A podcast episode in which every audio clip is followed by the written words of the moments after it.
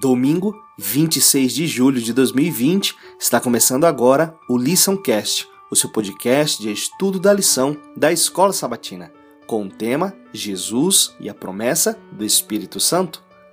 Com a promessa do Espírito Santo, Jesus respondeu à inquietação dos discípulos, que estavam sofrendo porque o Mestre iria deixá-los sós e retornaria para os céus. Convém-vos que eu vá, disse Jesus porque se eu não for, o Consolador não virá para vós outros. Se porém eu for, eu vou-lo enviarei. João capítulo 16, verso 7. A palavra grega para consolador é paracletos. Ela se refere a alguém que vem ao lado de, ou seja, uma pessoa com propósito de ajudar. Uma das principais funções do Espírito Santo é estar ao lado dos cristãos a fim de capacitá-los e guiá-los em seu testemunho. Quando testemunhamos de Jesus, nós não estamos sozinhos. O Espírito Santo está ao nosso lado para nos guiar as pessoas que buscam com sinceridade a salvação. Ele prepara o coração delas antes mesmo de nós as encontrarmos. Ele guia nossas palavras, traz convicção à mente dos pecadores que buscam o perdão e os fortalece para corresponder à sua santa influência.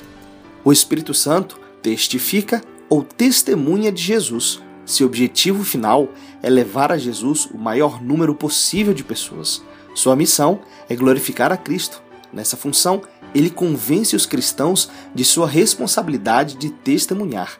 Ele abre nossos olhos para que vejamos as possibilidades nas pessoas e atua nos bastidores para criar receptividade à mensagem do Evangelho. João declarou que ele, o Espírito Santo, convencerá o mundo do pecado, João 16, verso 8.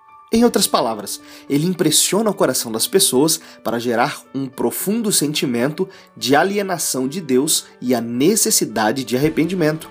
Ele também convence o mundo da justiça. O Espírito Santo não apenas revela o pecado, mas nos instrui na justiça. Ele revela a grandeza da justiça de Deus em contraste com a nossa imundície.